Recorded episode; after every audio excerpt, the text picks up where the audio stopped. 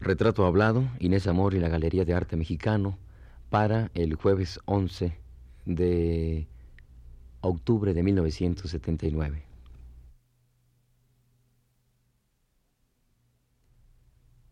Radio Universidad Nacional Autónoma de México presenta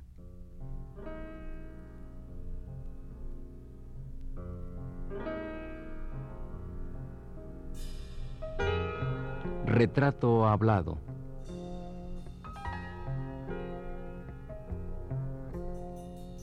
Inés Amor y la Galería de Arte Mexicano.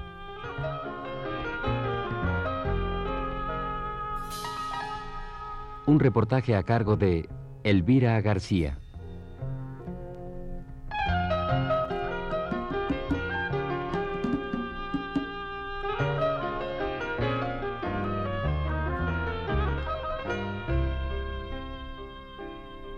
Decíamos en el programa anterior que muchos artistas le deben a la Galería de Arte Mexicano la fama y el prestigio que hoy gozan. Pero habría que preguntarse, ¿esta fama y este prestigio se debieron al hecho de estar respaldados por una galería o al hecho más concreto de estar apoyados por la mujer que a un año de fundada la Galería de Arte Mexicano había ya duplicado los precios de las obras, vendido en dos meses lo que no se había vendido en un año, alargado ya su lista de nuevos pintores, relacionándose con las mejores galerías extranjeras, en donde su nombre empezó a tomarse en cuenta poco a poco, al grado de que hoy día, en las grandes subastas neoyorquinas, es muy estimado económica y artísticamente que un cuadro haya alguna vez pasado por las manos de Inés Amor, quien fuera, después de Carolina, la que diera impulso, vida y prestigio al arte pictórico mexicano.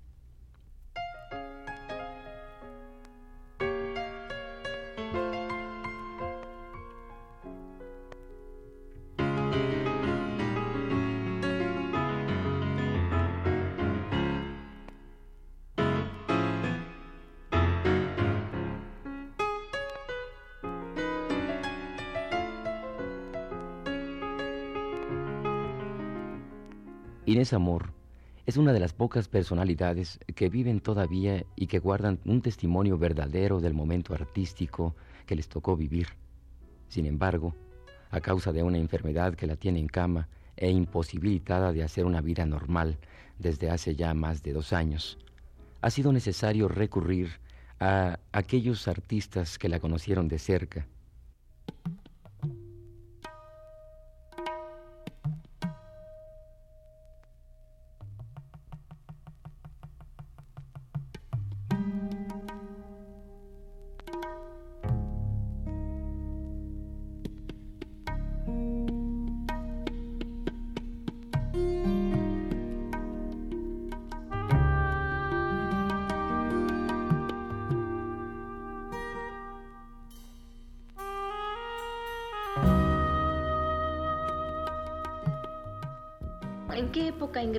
Cordelia Urueta a la Galería de Arte Mexicano y cuál es la situación o el momento artístico que vive en México en ese tiempo?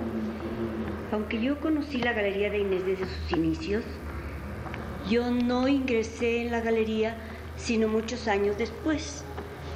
Primero porque yo no era realmente entonces, al principio digo, una pintora profesional, sino más bien una aficionada. Lo cual, pues, eh, Inés se dio cuenta, incluso me dijo que no podía yo entrar porque lo hacía yo muy mal. Y entonces pasaron varios años antes de que la propia Inés me llamara a su galería. En el momento en que yo entré en esa galería, la situación había cambiado mucho en todos sentidos. Inés, eh, pues no era ya la persona tan dinámica como fue al principio porque se encontraba un poco enferma y algo cansada, pero sí seguía teniendo el mismo interés en que su galería tuviera el mismo nivel artístico. Eh, al principio, en la galería de Inés, pues fue la época de oro del arte mexicano y el, el propio Diego Rivera fue quien inició a Inés en la galería y le dio muchos consejos y la orientó no solo en la forma de tratar aquí a los artistas y del el interés tan grande que despertaba en ese momento el arte mexicano en tanto en México como fuera de México. Entonces la enseñó a que fuera una promotora de arte. Y entonces Inés promovió el arte mexicano en los Estados Unidos, especialmente en Nueva York, que era y sigue siendo, pues, el lugar de gran categoría y el centro cultural de los Estados Unidos. Eh, ¿Cuál es, en su opinión, la labor que desarrolló la Galería de Arte Mexicano eh, y ya más concretamente Inés Amor en pro del arte pictórico? Pues ella tenía especial interés en que todo el artista que entrara en su galería tuviera una categoría artística. Es natural que de todas maneras Inés y el propio Diego, pues no nada más se interesaran en el arte, sino también en lo que es el arte como comercio, porque pues ni la galería ni los pintores podrían vivir en otra forma, pero lo hacía con gran altura porque su mercancía era de lo mejor. Inés exigía al artista que entraba en su galería una altura y una categoría artística y era muy severa para juzgarlos. Lo cual le agradecemos todos, por lo menos yo, se lo agradezco mucho. ¿Qué tan importante es para el artista el ingresar a una galería? Pues es muy importante, pero depende mucho también de las ambiciones del artista, porque hay quienes tienen ambiciones exclusivamente comerciales, otros tenemos ambiciones artísticas y eso nos interesa por encima de todo.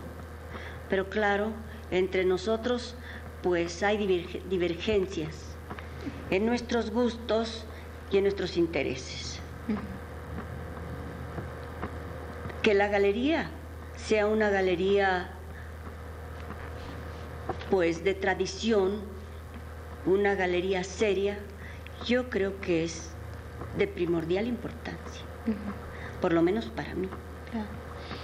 Eh, ¿Podría usted narrarme un poco, mm, si usted recuerda, ah, cómo era aquel momento en que usted ingresa al, a la galería el momento en que, usted recuerda, por ejemplo, un poquito más atrás, lo que usted llama la época de oro de la Galería de Arte Mexicano, ¿cómo, cómo era México en ese tiempo?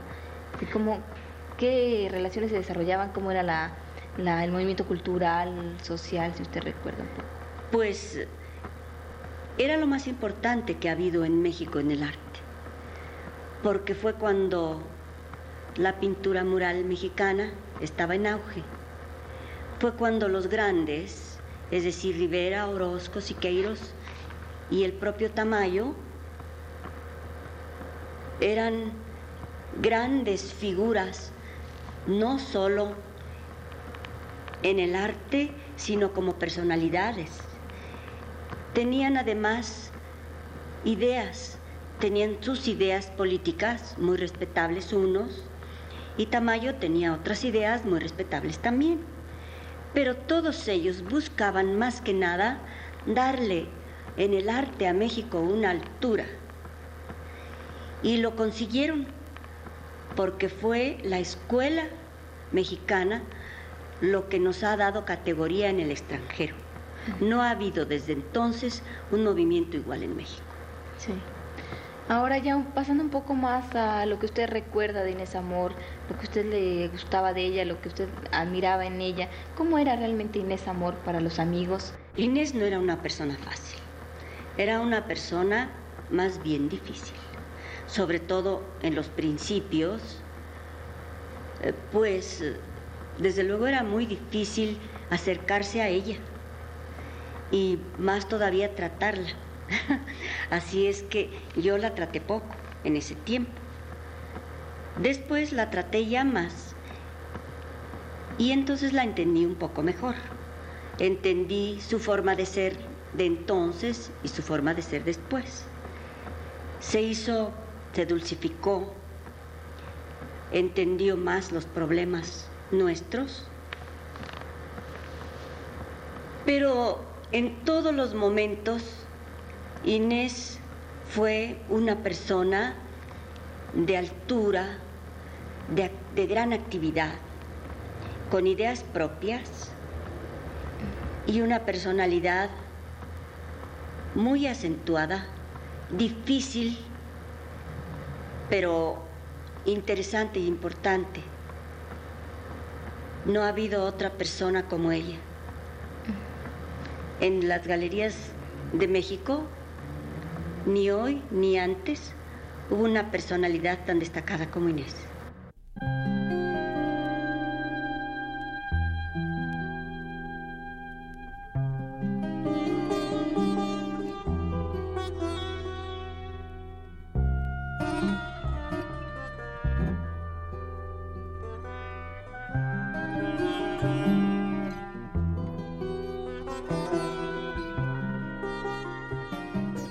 Es indudable que la proyección que Inés Amor diera a la pintura y a los pintores mexicanos se debe a su indiscutible capacidad de marchand, pero no hay que olvidar que hubo una Primera Guerra Mundial que cerró prácticamente todo acceso de los norteamericanos al mercado europeo, lo que motivó que estos bajaran a nuestro país en busca de arte pictórico que con tanto fervor se estaba haciendo aquí. La guerra fue, pues, un factor decisivo para que el arte mexicano de ese tiempo se diera a conocer fuera de nuestras fronteras.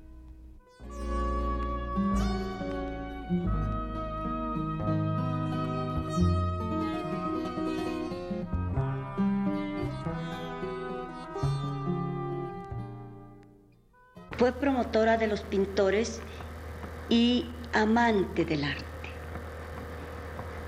Tenía claro sus gustos personales, como los tenemos todos, pero las amistades, la amistad con personajes como el mismo Diego, pues, eh, y el trato con él, hacían que la mujer tuviera otros eh, horizontes, digamos, que los que hay ahora en las galerías y los que tienen las personas que las manejan.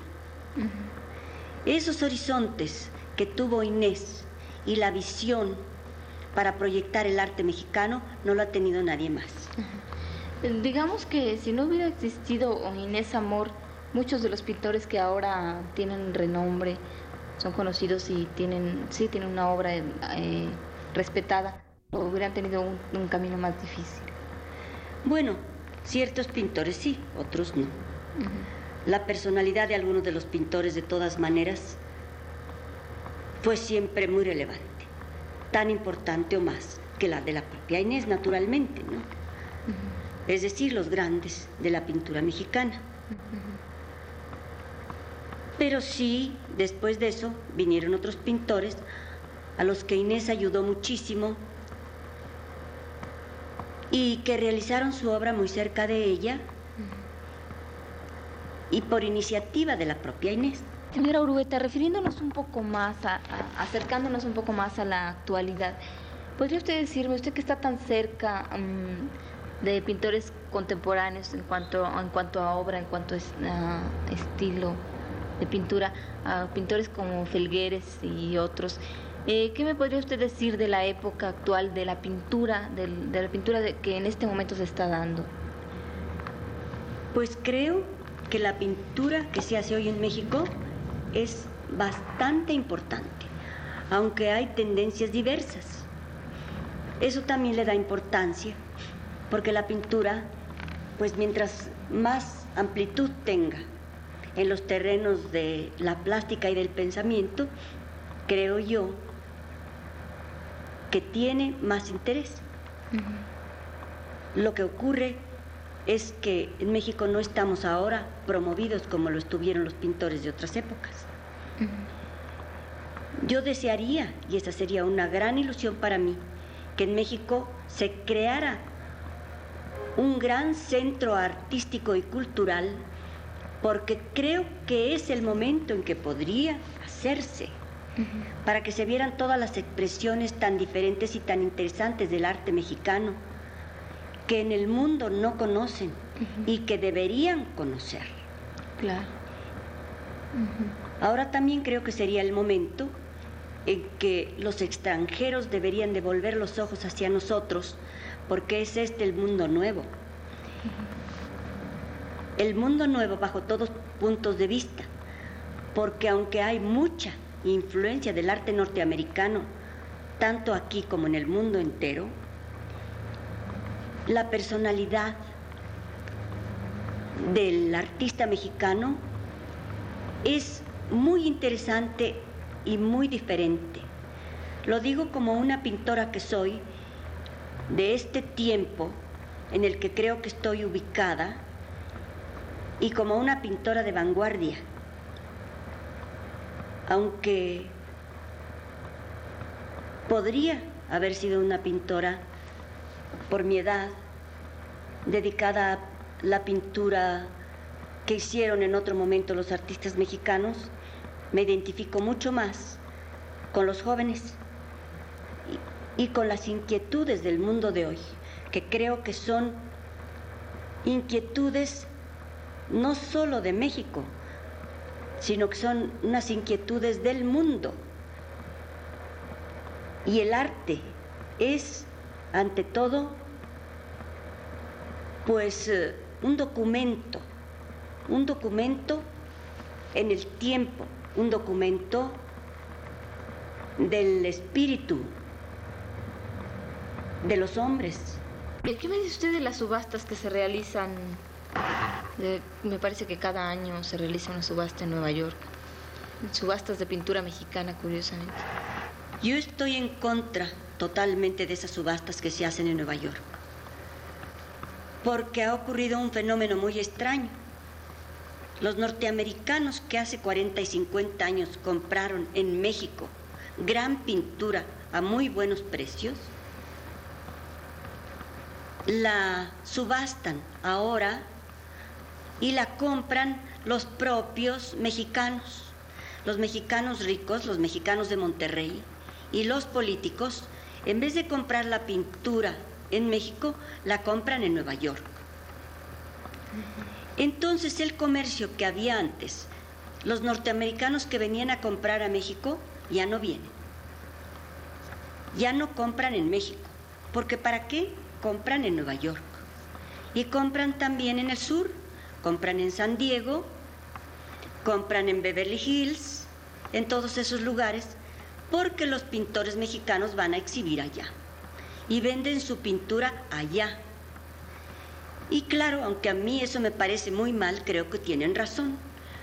Porque si no son promovidos aquí, se van para allá y venden allá y ganan más allá que aquí. Y entonces los norteamericanos no se molestan en venir a comprar la pintura mexicana en México, la compran en los Estados Unidos y a mejores precios. Y todo esto se debe a que no existe promoción ni promoción a los pintores mexicanos. Pues no existe interés en el arte, eso es lo que ocurre. No existe amor al arte. No importa en qué momento de la vida, pero el arte debe ser el, el principal interés, tanto para el artista como para el promotor, porque de todas maneras el gran arte es siempre el gran arte y con el gran arte de todos modos siempre van, van a ganar más dinero. Así es que aún para sus intereses deberían hacerlo. Lo que ocurre es que sus horizontes son muy limitados. No hay horizontes para ellos. No hay más horizonte que el dinero. Y el dinero no siempre lleva a las altas cimas del arte, ni mucho menos.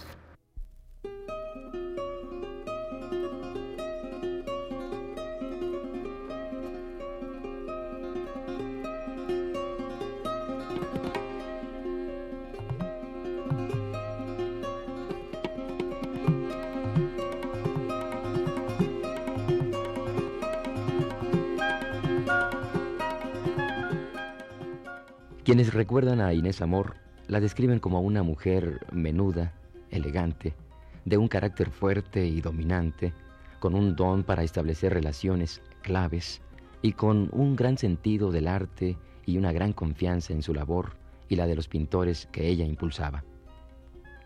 Hay quienes relatan una anécdota que hoy nos parece increíble y que se refiere a Carlos Mérida cuando éste aún no era reconocido como buen pintor. Según esa anécdota, Mérida, desilusionado y desesperado por la poca aceptación de su obra, le decía a Inés Amor, Inés, ¿para qué pinto si a nadie le interesa mi obra?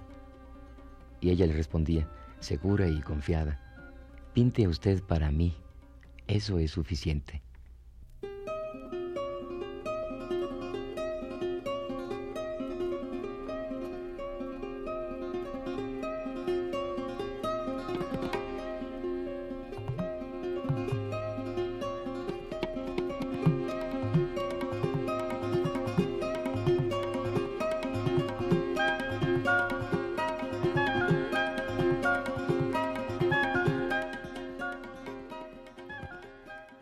Luis López Loza, ¿qué significaba en su carrera artística el pertenecer a la Galería de Arte Mexicano?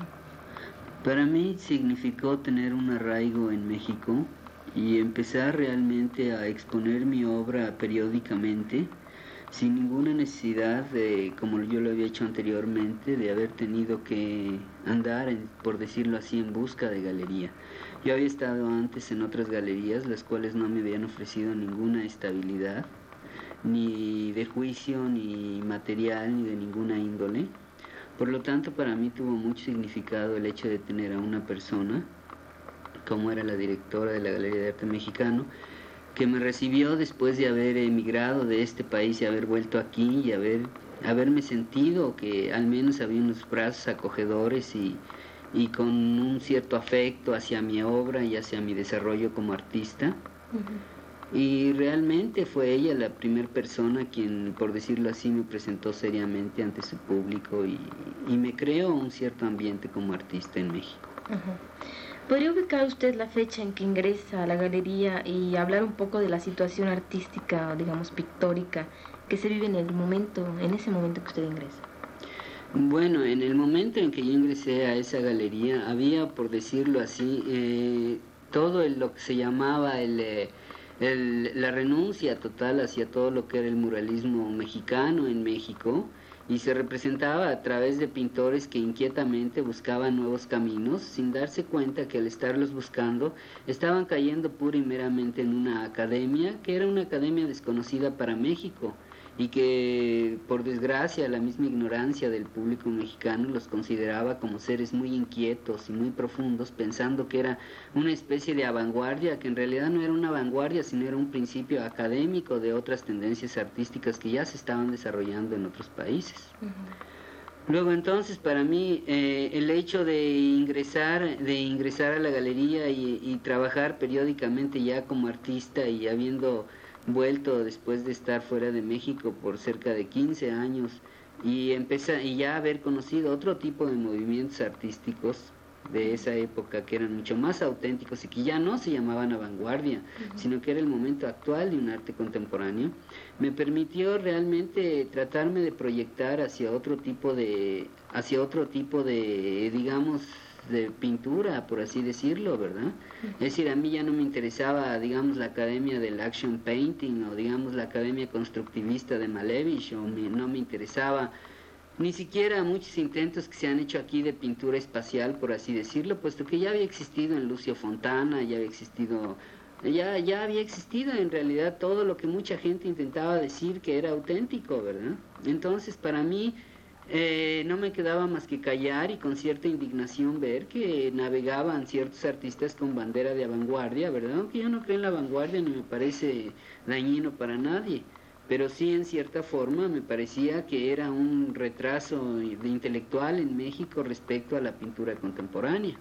Ahora bien, de acuerdo con la pintura que se hacía en esa época, que era la pintura muralista mexicana, pues eh, la pintura moralista en cierta forma también fue una academia, puesto que todos esos pintores volvían de Europa, ¿verdad? Impresionados por el Giotto, por muchos otros eh, muralistas italianos, ¿verdad? Y fue una especie de un renacimiento, por así decirlo, a la mexicana, ¿verdad? ¿Cuál cree usted que es la función actual de una galería de arte? Y si, en fin, después de que usted me explique cuál es la función, si esta función realmente se está cumpliendo. Bueno, yo creo que yo creo que hay diferentes eh, diferentes galerías de arte y cada función depende, ¿verdad?, a qué público va dirigida porque sería imposible decir eh, ser totalitarista y decir, bueno, la función de tal galería debe ser, ¿verdad? Porque entonces ya la galería estaría sometida al juicio al juicio exacto de, de, un cierto artista o de un cierto director, ¿verdad? Que sería terrible, pues ya no podría presentar más extensamente un cierto movimiento nacional de, arte, como fue el caso de la Galería de Arte Mexicano, que por tantos años se dedicó a dar, eh, a, más o menos dar a conocer, ¿verdad? Todo lo que estaba pasando en México y sin ningún tipo de discriminación, sin ningún tipo de, digamos, eh, de dirección, eh, de dirección racional, ¿verdad? Para, por decirlo así, y discriminar a otros artistas. Yo creo que se le dio oportunidad a muchos movimientos en México, que existían en esa época en México, y se le dio oportunidad a muchos artistas en México. En realidad usted lo puede ver, eh, la prueba está ahí, la, la, primera exposición del surrealismo se hizo en esa galería, es una galería en la cual se ha, se ha mostrado en un libro de Henry Moore preciosamente editado, es una galería que ha recibido a grandes directores de otras galerías en, del mundo entero, ¿verdad? Es decir, yo creo que fue la única galería en esa época, por ser la época, ¿verdad? Que era el receptor total de todos los movimientos artísticos en México, que por ahora es muy difícil que exista una galería así, ¿verdad? Puesto que es imposible, el, panorama es muy amplio, es muy grande.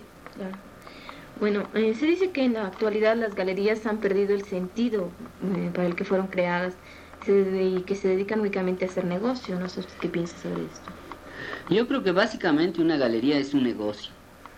Si usted abre una galería, no la abre usted pura, y meramente por ser un mecenas del arte y por enseñar las gracias, por así decirlo, que hacen algunos pintores. Si usted abre una galería es porque materialmente se debe satisfacer eh, la demanda artística, ¿verdad? Y establecer un cierto mercado para artistas jóvenes que ansían seguir trabajando. A mí me parece que ya, ya propagar en sí la, la, cultura en México ya pertenece más que nada a las instituciones, no a las galerías. Yo no veo por qué le tiran tanto a las galerías porque le dan de comer a los artistas, ¿verdad?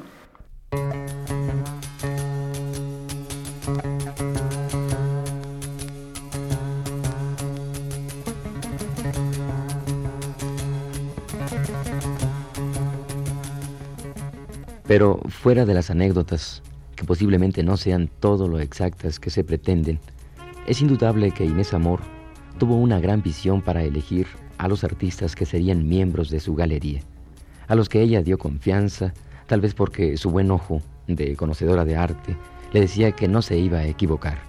Y así fue, no se equivocó.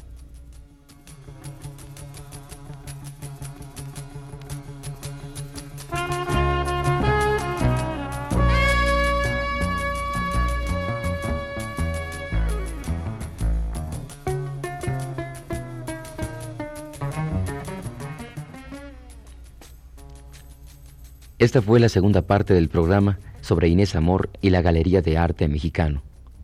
Le invitamos a escuchar la tercera el próximo jueves a las 10 de la noche.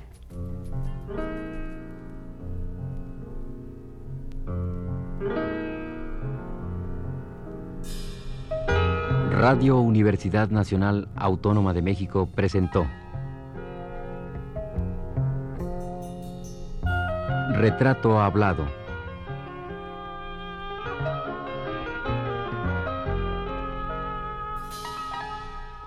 Inés Amor y la Galería de Arte Mexicano.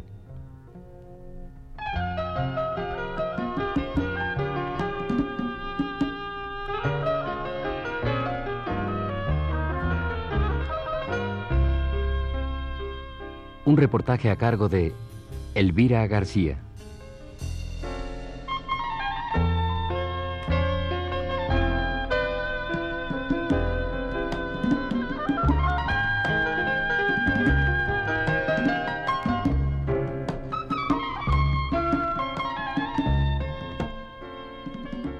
Realización técnica de Héctor Robles y la voz de Fernando Betancourt.